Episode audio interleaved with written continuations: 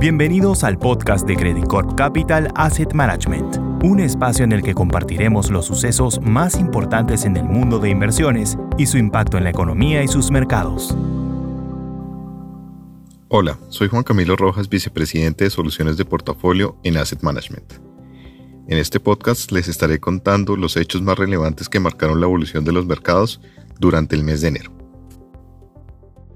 Las probabilidades de recesión siguen siendo el principal factor para la evolución de las expectativas y por consiguiente de los activos.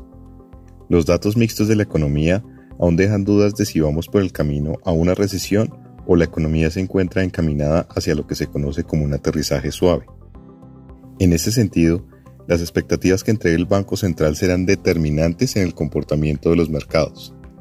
En su más reciente reunión, la Fed se mostró más cómoda con la evolución de la inflación y de la economía, dando a entender que estaríamos muy cerca de una pausa en el ciclo alcista de tasas de interés. Sin embargo, la fuerte generación de empleo registrada en el mes deja abierta la puerta a que se consolide el escenario de tasas que tenemos en nuestro escenario base, donde el Banco Central llevaría la tasa a un máximo de 5.25%. En cuanto a la eurozona, el invierno más suave, la caída de los precios del gas y sus altos niveles de almacenamiento y la reapertura más acelerada de la economía de China nos llevó a revisar significativamente al alza las expectativas de crecimiento para la región. Ahora esperamos que el bloque y Alemania eludan la recesión que antes teníamos pronosticado, lo cual podría darle más espacio al Banco Central Europeo para subir las tasas hasta niveles superiores a lo esperado. Ahora bien, la reapertura anticipada de la economía china derivada del cambio de visión frente al manejo del COVID, está sesgando las expectativas de crecimiento al alza. Como consecuencia de esto, registramos un incremento en los precios del petróleo y otros commodities.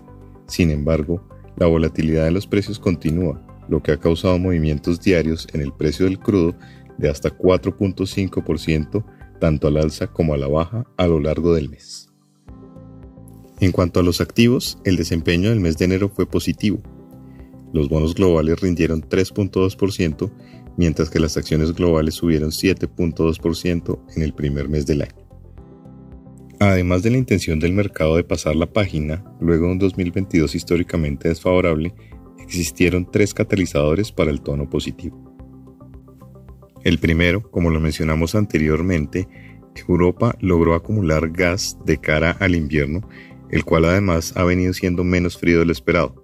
Como consecuencia, las expectativas de crecimiento ahora se tornan más favorables para la región.